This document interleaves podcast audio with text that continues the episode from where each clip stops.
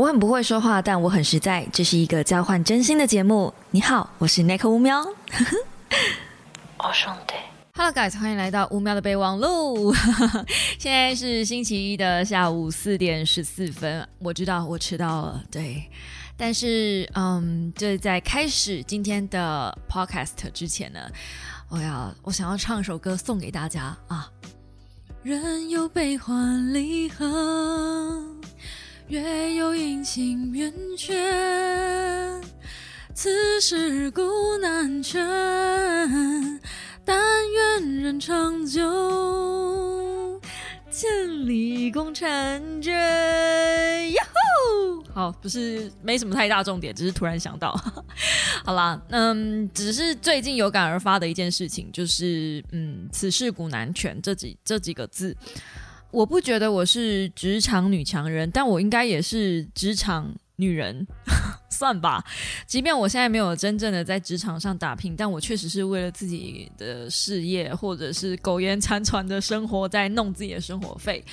我其实跟大部分的女生一样，或是大部分的职场女性一样，就是我虽然没有固定的上班时间，但我每天有固定的工作量。呃，好，固定的工作量这件事情是要打个问号的，因为我相信很多人的工作也许没有像我这么这么的多。我印象中，嗯，那个时候有一次去录有声书的 vlog，如果你们没有看过那支 vlog 的话，很可惜，你完全不知道你错过了什么。那支 vlog 真的我世界用心，好吗？那是我用最用心的一支说书，结合了 vlog 加说书的一支 vlog。或是说书，啊，算是一个突破的影片啦，突破自己的影片类型这样子。反正我很喜欢那支影片。题外话，那那支影片里面呢，就是我去呃有拍摄人家有声书的录制现场，然后结束之后，我有跟呃那个编辑稍微聊一下，然后他发现我的工作时间的时候，他就说：“你都没有休假吗？你都没有好好休息吗？”其实。呃，我后来想想，嗯，真的哎，我我好像没有好好休息。像有的编辑会跟我说，呃，就是祝福你周末愉快，或是就是假日愉快啊，周末好好休息这样。我周末从来不休息，嗯，我我已经忘记我周末的好好休息是什么时候。应该说我会趁着我的拍 vlog 的机会去休息。那你们也知道吗？现在已经很久没有办法拍 vlog 了，所以大部分的时候我就是在家不断的工作，在家不断的嗯去做一个就是吸收知识跟想办法突出知识。嗯，可能你们会觉得好像没有这么及时的更新，但除了除了这方面以外，我其实也有在接一些拍照的商案。大部分的时候，如果没有在做自己自媒体的东西，我就是在做拍照的商案，就是我有接案去做小微摄影师的这个概念。我是 YouTuber 斜杠摄影师，好吗？斜杠商业摄影这样。那最近呢，嗯，最近呢，我开始觉得我自己是。呃，全职媳妇斜杠 YouTuber 斜杠商业摄影，呃，从这个顺序里面你可以感受出来，就是它的顺序跟地位。我最近看了一支影片，然后我印象非常非常深刻。这支影片叫做《穿着 Prada 的恶魔》，就是多亏了那个。童话里都是骗人的。他们里面讲了一集，Eddie 他生龙活虎的把穿着 Prada 的恶魔这部电影再讲了一次。这部电影当初我在看的时候，其实我没有那么的深刻，因为那时候我看的时候，我必须承认我年纪还很小。怎么样？我年纪还很小，我一定要说我年纪还很小。怎么样？我那个时候其实，在看那部电影的时候，我的注意力真的都 focus 在呃服装。上面就是那部电影，他在讲时尚产业的一些变迁嘛，所以呃，你就可以看到女主角，再加上我真的很喜欢那个女主角，她身材好好，然后眼睛很大，很漂亮，又是褐色的头发，就是有东方女人味嘛，然后再混搭一些西方的那种高挺的五官，在我心中，她是一个很标准的古典美人的应该的样子，我喜欢那样子的女生。比起那种呃，那叫什么安海瑟薇，就是对的，她叫安海瑟薇。比起更一些金发碧眼的西方的那种既定印象的女生，我更喜欢安海瑟薇她那种散发出来的一些氛围跟气质吧。我也不会讲，反正我从第一眼看到他的时候，我就爱上这个人了。就是他不管演什么电影，我都吃；他就算演喜剧电影，我也吃，好不好？就算演一些很烂的电影，我也吃。对，安海瑟薇演第一部电影，我第一次看到他，呃，深深的爱上他，应该不是穿着 Prada 的恶魔，但是穿着 Prada 的恶魔这部片真的是让我爱上里面很多的角色，那包含演那个助理的那个女生，然后甚至是梅姨嘛，就是 美丽史翠普，好像在业界里面大家都会昵称她梅姨，讲的好像我跟我很熟一样，我明明就跟她没有那么熟。Anyway，就是这部戏里面带出了很多后来我注意到，然后也真的都很棒的演员，梅姨本来就很棒，然后。呃，安海瑟薇本来就很棒，那后来还有一些里面几乎找不到什么废的角色，就是每一个人都很厉害。然后在这部戏之后，我也看到他们就是越来越厉害，越来越成长。那在这一次重看的时候，其实有一句台词我印象非常非常深刻，是安海瑟薇她很沮丧的说，她没有办法把她自己的事业跟她的男朋友的恋情，就是做一个很好的拿捏。她为了要呃工作上的事情，然后忽略了，也不是忽略，就是。对她男朋友的生日宴会就迟到了，然后她男朋友对这件事情就很生气，这样子，她就很沮丧，她觉得她没有办法把工作跟嗯她男朋友就是她的感情生活拿捏的很好。然后这时候她的同事算是她在职场上的好朋友吧，就跟她讲说，这还不算什么，等你的感情生活全毁的时候，你再来找我，那表示你应该要升迁了。然后我那时候就觉得，Holy shit！如果今天这是一个男生。对方是一个男生，就不会有这样的问题，就不会有你的感情生活全毁了再来找我，因为那表示你该升迁了。我不晓得男生会不会面对这样的问题啦，但我直觉就这么认为，就是如果今天是男生的话，我们换个立场，今天如果是男生因为加班、因为工作上的的问题，然后呃可能延迟了，或是没办法帮女朋友过生日，女生的反应大部分，至少我的感觉啦，如果今天是我。啊，我老公没办法帮我过生日，也而且是因为他需要加班这些工作上的问题，我可能不会说什么，我可能会，嗯，会表示出理解认同，虽然觉得有点 sad，但是我不会因此而惩罚他。可是，好像大部分的女生都会对于男生在事业上打拼而忽略自己这件事情而有所退让吗？或者是理解而认同？所以我们就觉得没有关系。但是如果今天是反过来，如果是女生在事业上打拼，然后忽略了家庭，忽略了生活，好像就变成罪大恶极诶，为什么只有女生得面对？嗯，熊与鱼与熊掌。不能不可兼得这件事，为什么？我最近真的在面对这件事情，非常非常严重，而且，呃，我甚至为了这件事情，我老公跟我下最后通牒。然后他也觉得说，嗯，为什么你的工作好像永远都在忙？你好像有很大的工作量，为什么你，呃，没永远都没有下班的时间？当然，我也承认啦，这这个我我我我我也确实是有问题，好不好？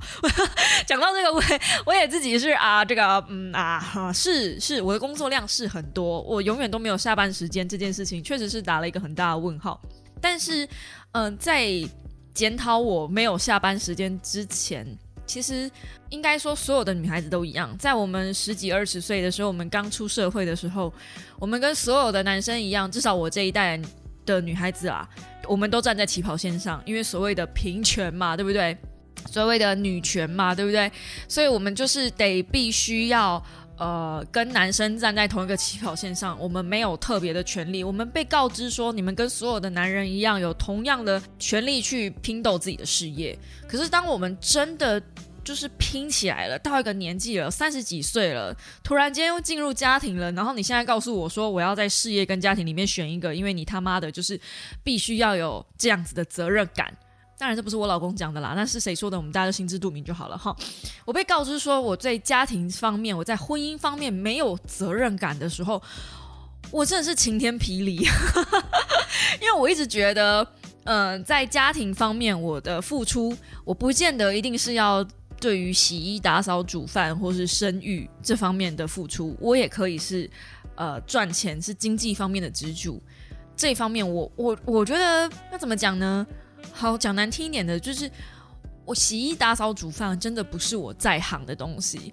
如果如果认真要说的话啦，我觉得在打扫、拖地，或者是嗯晒衣服，或者是对于就是居家环境的整理这一方面，其实 D A 比我还爱干净。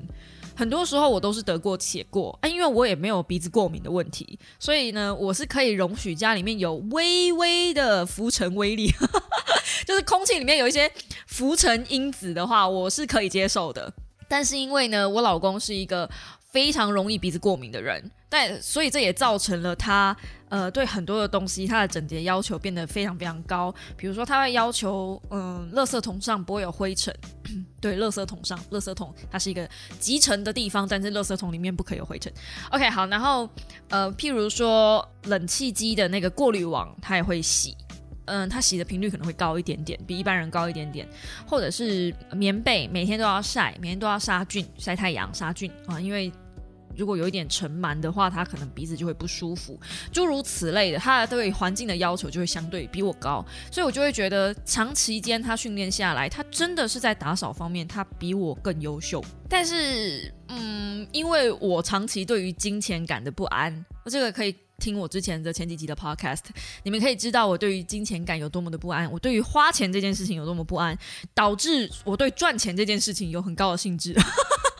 啊，嗯，讲很高兴致有点奇怪啦，就是赚钱这件事情，我可能就是比一般人略高，嗯，然后我对于投资钱滚钱这件事情，我的敏感度比一般人高许多。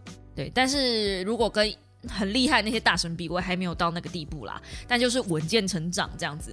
所以呢，我自认为，如果我跟 D A 比，在这个家庭里面，我们两个人比的话，我是属于比较会赚钱的那一个，然后他是属于比较会打扫的那个。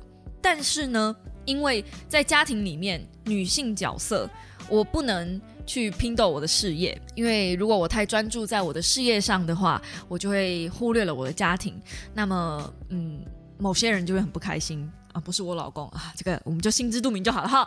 那这个部分呢，就是变成我要调整我自己的工作的心态，然后呢，我现在必须要拨我生命中的一半的时间去照顾我的家庭。我不是说照顾家庭这件事情就不对，而是我觉得。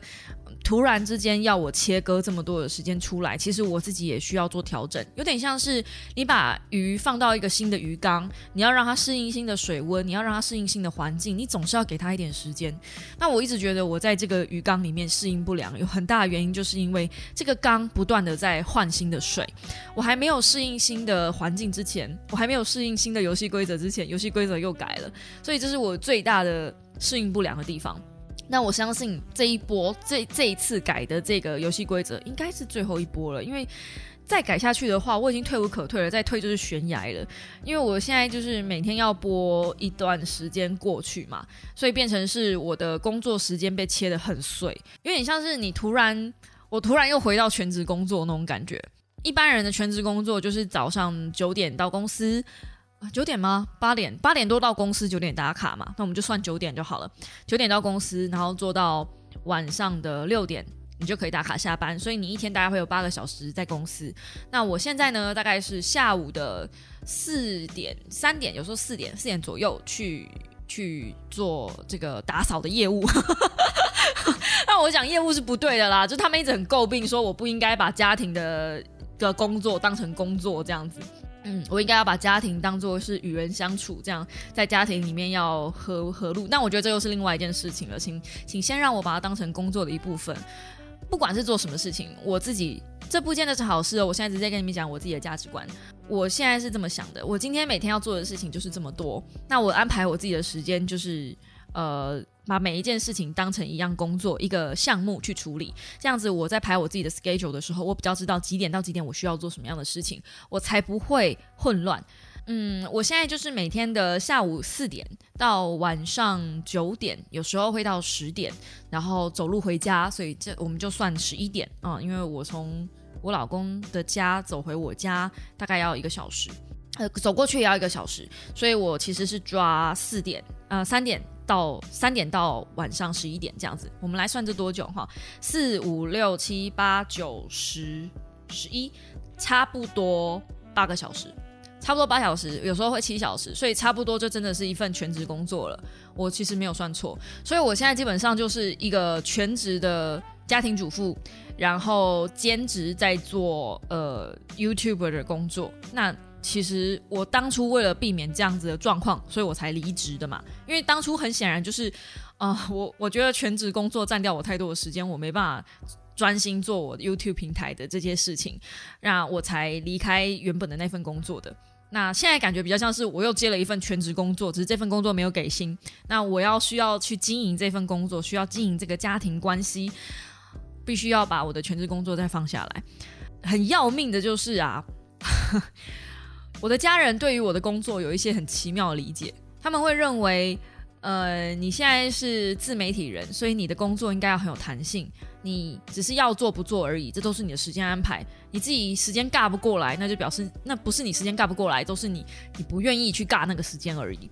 我真的很难去跟他们理解，很难去跟他们解释，说我必须要有自己的环境，我才有办法工作，然后我必须要有自己的空间，我才有办法专心，像。现在有时候，呃，D A 会回家，他会跟我一起在同一个空间。其实他在的时候，我要处理他的吃饭的工东西，我不可能就放他一个人嘛。对，因为 D A。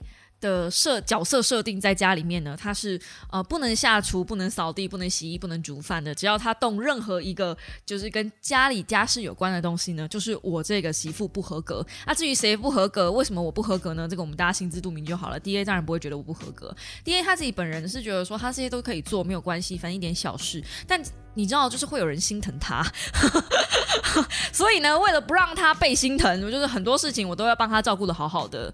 在这样子的状态下，其实我的。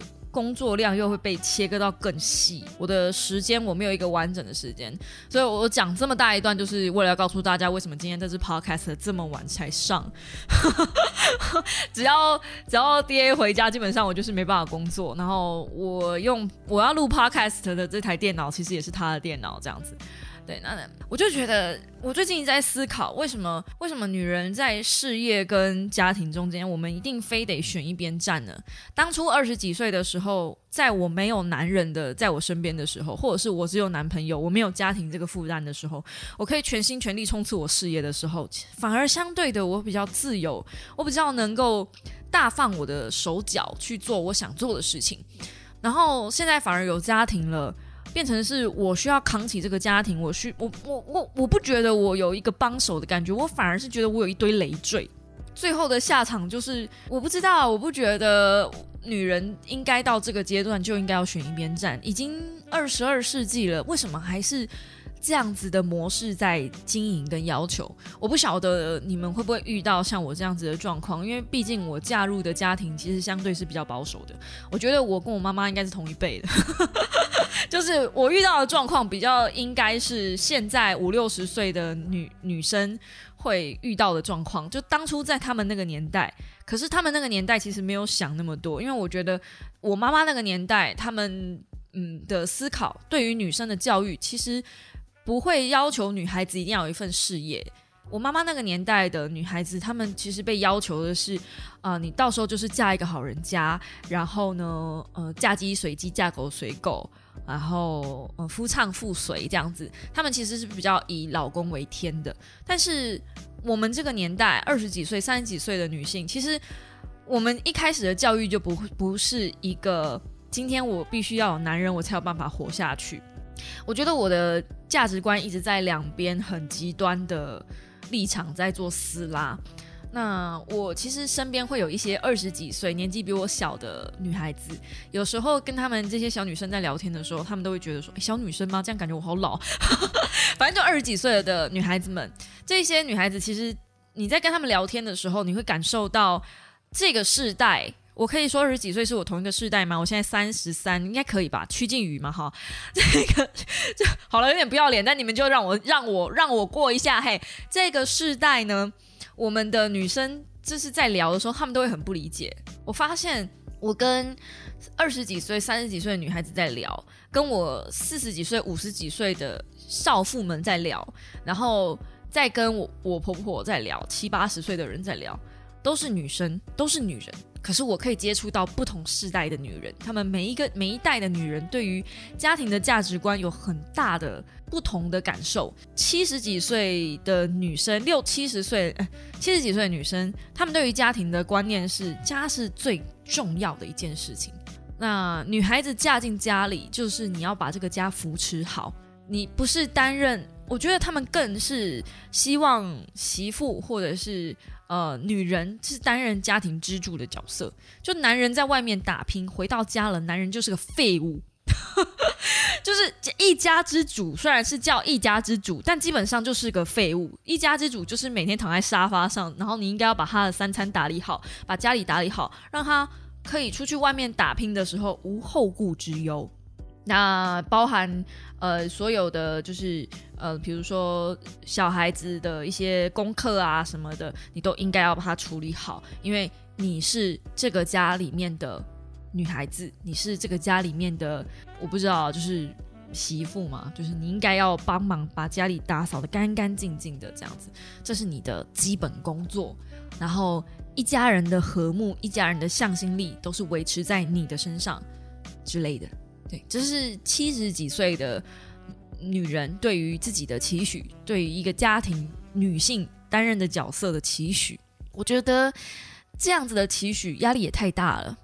而且太让人愤怒了，就是每次我看到我老公像个废物的时候，像个 废物一样躺在那个沙发上或躺在床上的时候，我心里面都一阵干意。我心里面想说，老娘赚的也没比你少，凭什么你？这种感觉你知道吗？所以我没有办法接受一个三十几岁的价值观，我没有办法接受这样子的价值观，我没有办法接受所有一切的家庭的责任都扛在我身上，同时间我不能去，就是家庭变成一个枷锁的感觉，我没有办法去。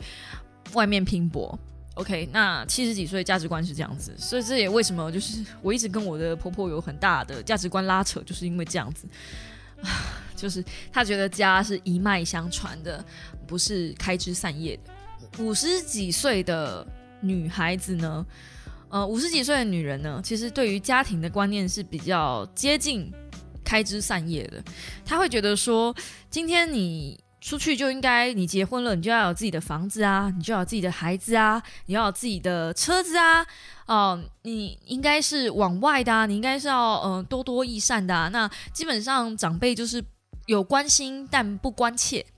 好，他的关心程度仅此于就是你什么时候要。嗯，生小孩呀？你什么时候要买房子啊？就是他们用关心的方式提点你说，You should do something。你接下来的任务是，但是不会告诉你你接下来的任务一定要做到等等点点的。他的关切、关心程度不至于到关切，不会让你有压迫感。我觉得，呃，是这样子的感觉。那对于家庭观，他们会希望的是，呃，好好的用自己的步调走，没有关系，是以和为贵。啊，如果合不来，真的就算了，这样也不勉强。那那我发现三十几岁的的年轻妹妹们，就是年纪比我小的这些女孩子们，她们在聊聊爱情观的时候，他们会觉得合不来就撤，我干嘛要跟你就是浪费那么多时间？这其实也跟年纪有点关系，因为二十几岁，他们还有大把时间可以挥霍，他们会觉得说，我今天如果真的跟一个人合不来，我为什么一定要跟他切磋到我合得来为止？反正我有大把的时间还可以再试，我大把时间还可以再挑。老娘干嘛跟你浪费那么多时间？我又不是不会赚，我也不是不会拼搏。就是今天，如果我认为我的事业比较重要，男人就他妈的去死，就是这样。就是啊，当然这也可以反过来讲啊，就是我今天只我今天只是因为用我用女生的身份嘛，所以如果今天是男生的立场的话，男生也可以说事业比较重要，女生就是他妈去死这样。OK。也是一个，就是你知道的，你们你们懂的嘛？我就是先用我自己的女生的立场讲，会比较方便哦。今天不是要说对男生就不公平，男生也可以反过来讲，你们男生你们就自己自带入，OK？好，那二十几岁，我发现他比较有时间可以挥霍，比较有容许去试错的时候，他反而少了耐心，真的去跟一个人磨合。可是，呃，我跟你们讲，我最近就是得到的感触。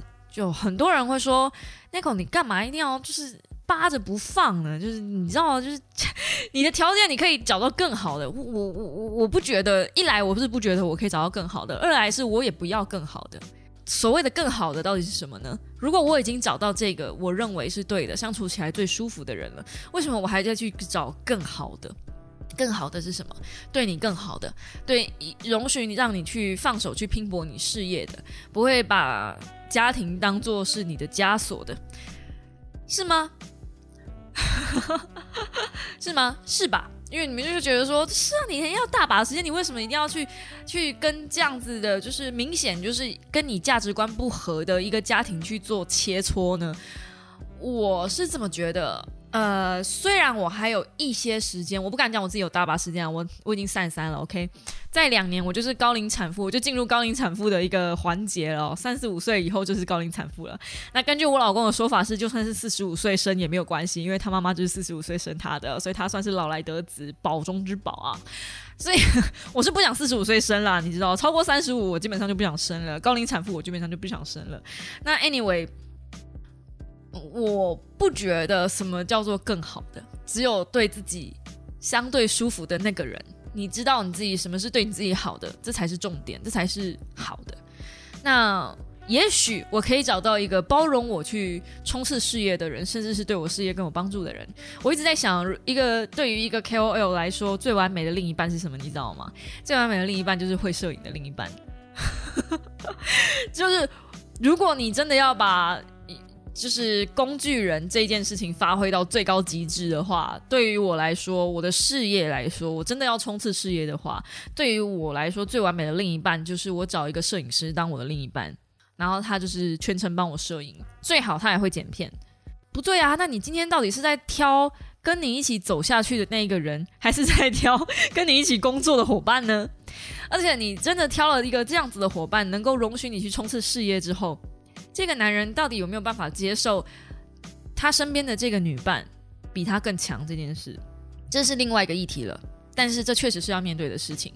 其实很多时候我们在女生在家庭里面，呃，之所以鱼与熊掌不能兼得，有某一部分我觉得是传统枷锁给予女性，希望让女性不要比男人更强这件事情的一个算是裹小裹裹脚布吧。嗯，那。女孩子一定会说：“当然，我们不希望我们就因为嫁入家庭而放弃事业嘛。”可是事实上是，我扪心自问：如果今天我真的有了孩子，我敢不敢把小孩交给我老公或是我婆婆照顾？事实上，我婆婆也不可能帮我照顾，因为她的体力是她的体，她已经摆了明说她的体力，她不可能帮我照顾小孩了。我在接触他们家的价值观之后，其实我是没有那么认可他们家的价值观的某些部分的，所以我不会想要把我的孩子交给他们带。在这样子的状态下，我扪心自问，我是不是应该要把时间拨回来放在家庭中？当然需要，因为你已经嫁入这个家了嘛。就是，当然这是我自己的价值观，你们也可以说我懦弱，就是哈，你被驯服了。就是根据我教练的说法，就是你就是女性之耻啊。我的教练就觉得啊，你就是女性之耻啊，就是没有勇敢替自己站出来啊。对，但是我总觉得哦，我们就是一直在鼓吹做自己，一直在鼓吹站出来。站久了，你会不会身边就没有人了？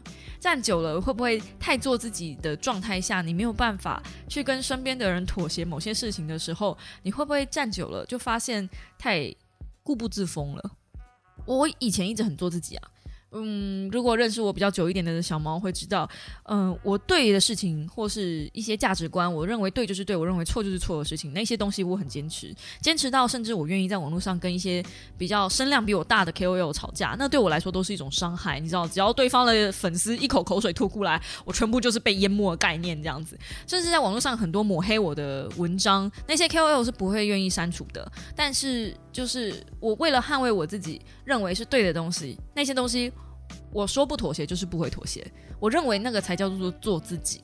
可是如果今天你什么事情都要做自己，你什么事情都就是盯在那里，不愿意妥协，嗯，不愿意替对方想一些，不愿意替这段关系妥协一些。我承认啦，我是妥协太多了啦。对于任何的女性来说，我都是妥协太多。但其实我有一点点是像在做社会实验，就是我想知道。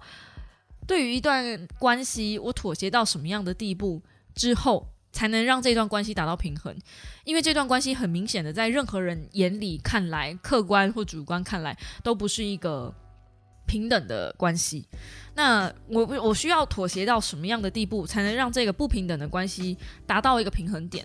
那我能够在这样子的关系里面调整自己的心态到什么样的地步，甚至面对忧郁，然后再站起来的过程，我觉得这这一些到最后我都是可以写成书，或者是录拍成影片，或者是在 podcast 里面分享给大家。等我准备好了，也许我会告诉大家为什么是从忧郁症的那个状态下再爬起来的。虽然虽然虽然那可能嗯要一点时间，因为我面对那样子的东西，我必须要把。自己的思绪又再拉回去，那对于我来说又是一次恶度伤害。对，很多人都在问我说：“Nico，你为什么不写书呢？就是你这么你讲这么多书了，你会不会有朝一日出自己的书呢？”我一直不敢面对那样子的自己，就是出书真的是，如果你真的是要写一本很棒的书，尤尤其是我又不想出烂书，我自己知道烂书是什么样的成的东西，我就不想出一本，你知道，让小猫们看了之后会私底下觉得，嗯。也没有怎么样嘛，这种书你知道，我不想要让你们花两三百块，然后去买一本其实也不怎么样的书。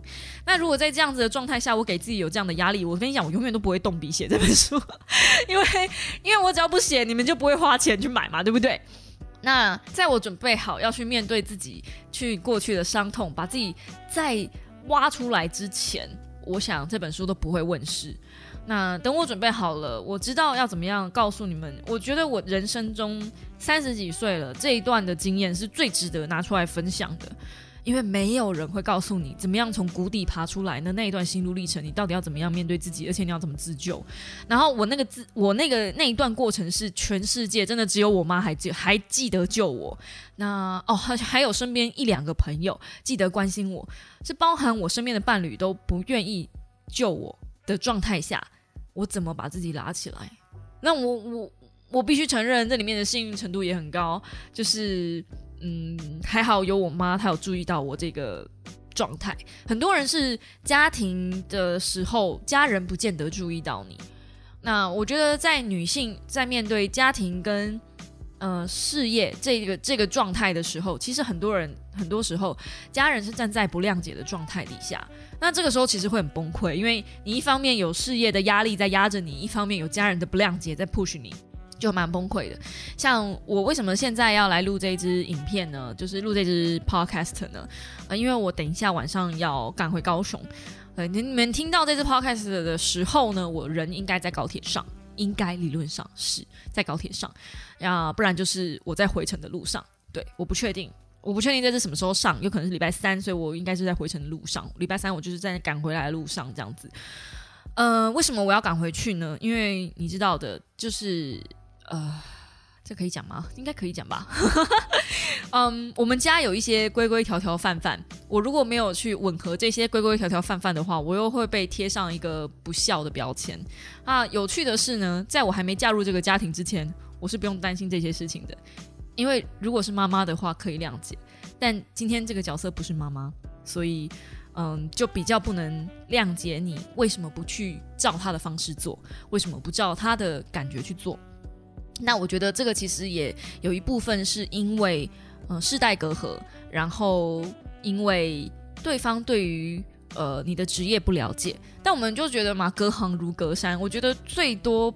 被误解的真的就是自媒体，大家都觉得自媒体的时间很充裕、很弹性，其实并不是。很多时候我们都会花时间在跟厂商沟通，然后呃，在接案的过程中，尤其是只要做过自由业者的人，一定都知道，就是大部分的时间我们都是在呃等待，而且一收到回复的时候，尽量要马上就做一个 feedback，不然的话，很可能就是下一次案件就不找你了。毕竟你知道。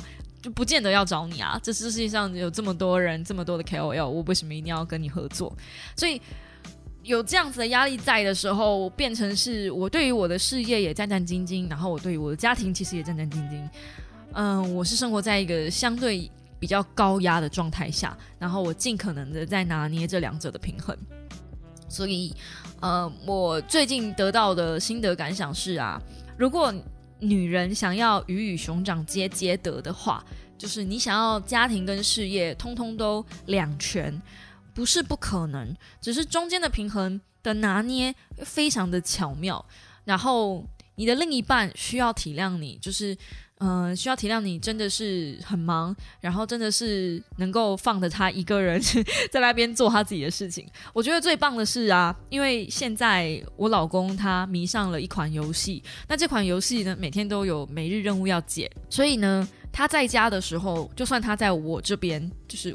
我还是会有一点点时间可以工作，只要他在那边玩游戏，或是去做他在他自己该做的事情的时候，他沉浸在他自己的世界里面的时候，就是我可以去做我自己的事情的时候。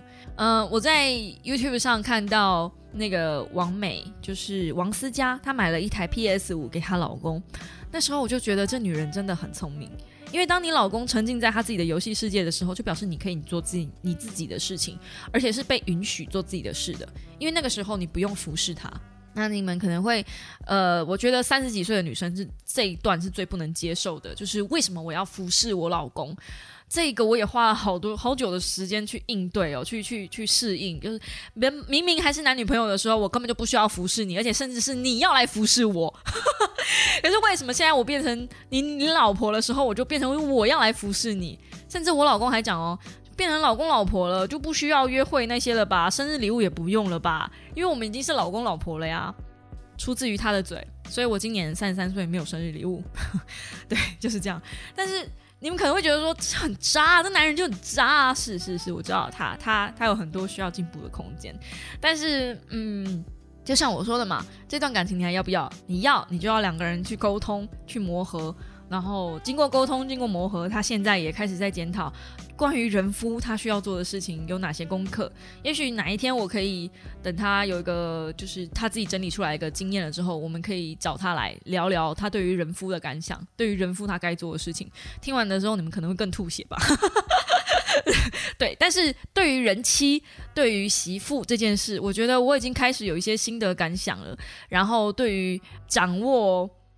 呃，工作与家庭这中间的平衡，我承认我现在是放比较多的心思在家庭上，所以我的工作这最近就是比较不稳定一点点。因为我知道，嗯，你们是能体谅我的，每一个在听我 podcast 或者是看我 YouTube 频道的你们，或是看我 IG 贴文的你们，都是能体谅我目前现在的状况的。那只要我嗯搞定那一边的事情。我把我的 schedule 抓出来之后，我又回到我日常 routine 的方式的时候，我就可以正常的更新，然后正常的去做很多的事情了。其实我做事情都是有一些 SOP 的，我只要把那个 SOP 捋出来就可以了。只要不要把游戏规则再改动，我觉得我就可以适应这样子的相对高压的生活。对，然后反正没有时间。没有时间怎么办？就从休休息时间跟睡眠时间去扣啊，不然怎么办？所以呢，六点睡不可避。当然啦，是希望不要啦。对啦，那最后就是很抱歉，今天这支 podcast 比较晚更新。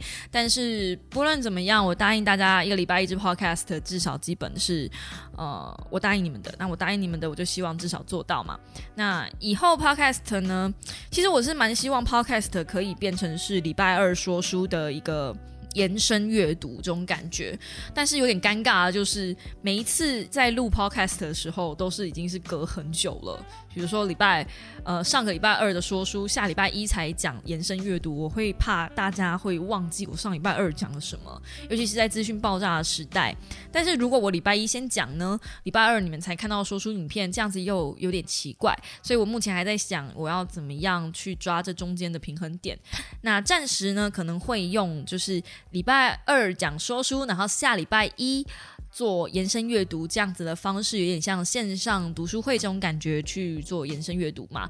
那下礼拜一的那个 podcast 呢，就会相对比较精彩一点，因为下礼拜一我们要来讲《仁慈》，是二零二一年度必读的一本非常非常棒的一本好书，我自己这么认为的。所以下礼拜一的 podcast 呢，大家可以敬请期待一下。嗯，期待，我希望能够准时更新。OK，好的，好的。如果喜欢我的 podcast 的话，请用订阅代替掌声。好，我已经放弃了，我已经习惯讲订阅代替掌声了。或者是在呃 Apple Podcast 的留下五星留言，我都会看的哟。真的，我有真的有看，你们相信我。或者是到 IG 私信我，其实这样比较快啦。就是我 IG 私信我都是会看的。然后呢，也可以就是订阅我各个平台，包含 Apple Podcast、Spotify、Sound On、KK Bus。Google Podcast 我其实都有上传，只是 Google Podcast 不知道为什么 always 不帮我更新，我每次都更新了，然后那个平台就是你知道很抽筋，每次都是很隔很久它才会自动更新，我真的不知道为什么。Google 你是不是讨厌我？Google 好的，我们就下一支五秒的备忘录时间再见喽，大家拜拜。